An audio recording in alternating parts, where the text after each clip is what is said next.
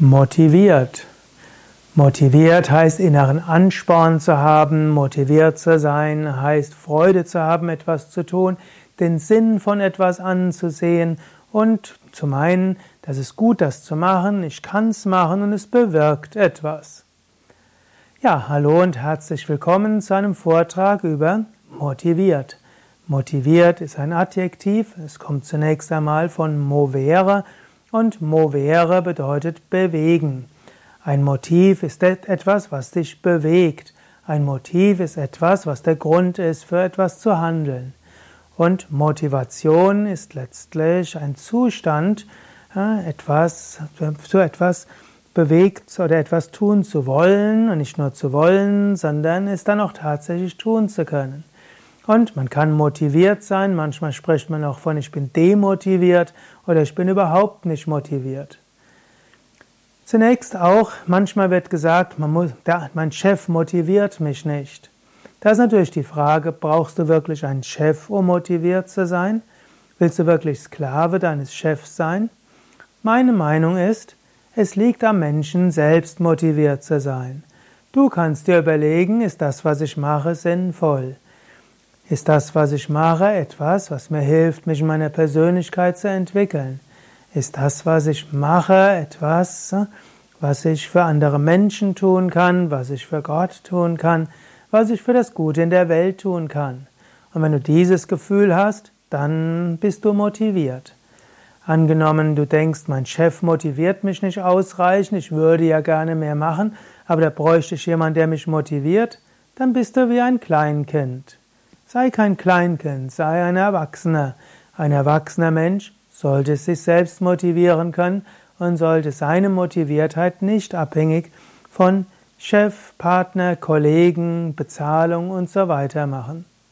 Es gibt ja auch die sogenannten Motivationssysteme äh, in Unternehmen, wo man irgendwo sagt, ja, man zahlt Menschen leistungsgerecht und man gibt ihnen genügend Geld, wenn sie etwas machen und man setzt Prämien aus und so weiter. Und glaubt, das würde die Menschen motivieren. Meine Meinung ist, wer Geld braucht, um motiviert zu sein, den will ich nicht wirklich haben als Mitarbeiter. Und ich möchte auch in nirgendwo arbeiten, wo das Geld mich motivieren würde. Natürlich, ich habe einfach reden.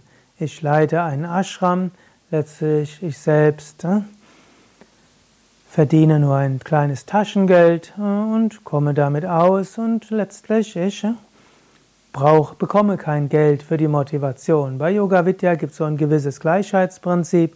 Man würde sagen, eine alleinerziehende Mutter bei uns mit einem Kind, die im Haushalt arbeitet, die oder Haushaltstätigkeiten ausführt, bekommt letztlich mehr für ihre Tätigkeit, wenn man eben das einbezieht, was sie für ihr Kind bekommt, als ich, der ich Yoga Vidya begründe, leite und recht viel mache. Aber ich bin nicht motiviert wegen Geld und so weiter.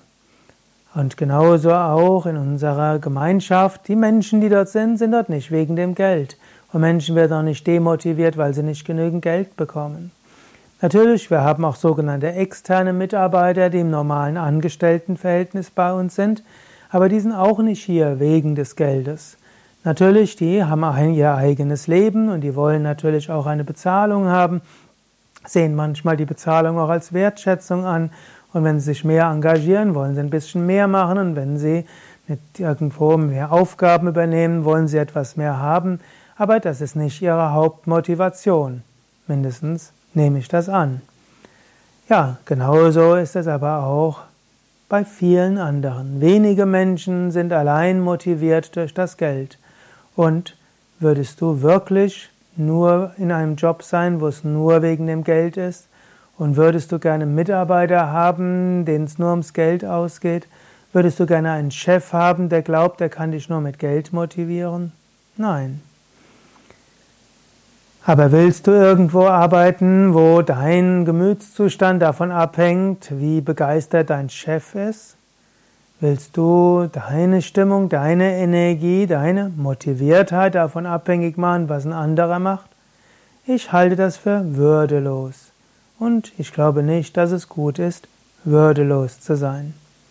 Ja, das sind mindestens meine Meinung. Du kannst ja eine andere Meinung haben. Mein Name Sukade von www.yoga-vidya.de